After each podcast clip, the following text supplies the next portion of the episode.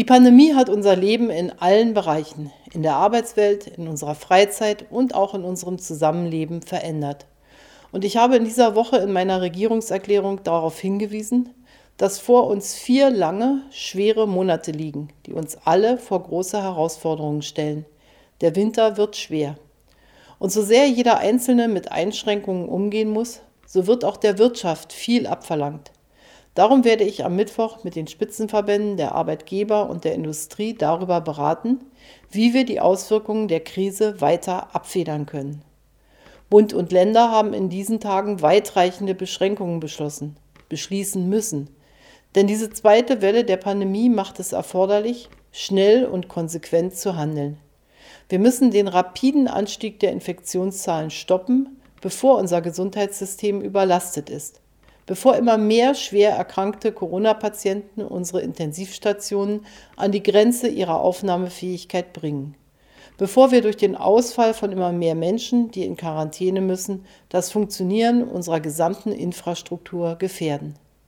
Das geht nach allem, was uns die Wissenschaftler sagen, in erster Linie über die Reduzierung von Kontakten. Je weniger Menschen sich begegnen, die sich infizieren können, desto besser.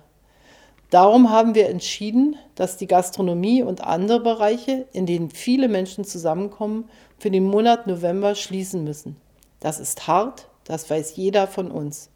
Und die Betroffenen weisen zu Recht auf die großen Belastungen hin.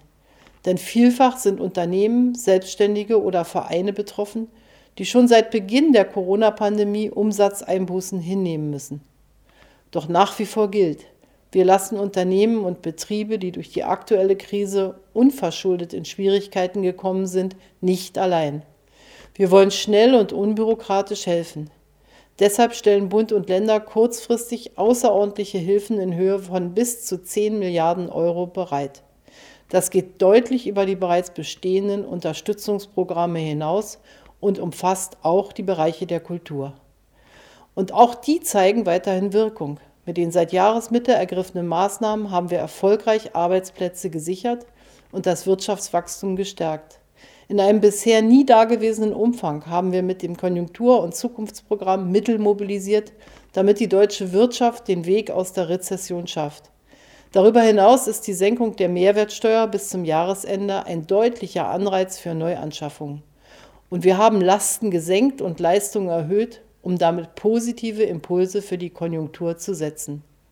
Liebe Mitbürgerinnen und Mitbürger, wir müssen alles tun, was in unseren Kräften steht und die Infektionszahlen wieder in den Griff bekommen.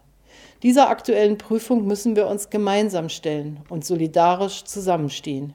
Ich versichere Ihnen, die Bundesregierung wird weiterhin alles Notwendige tun, um die Lasten der Pandemie für die Wirtschaft und damit auch für die Arbeitsplätze und unseren Wohlstand zu begrenzen und gleichzeitig unser aller Gesundheit zu schützen.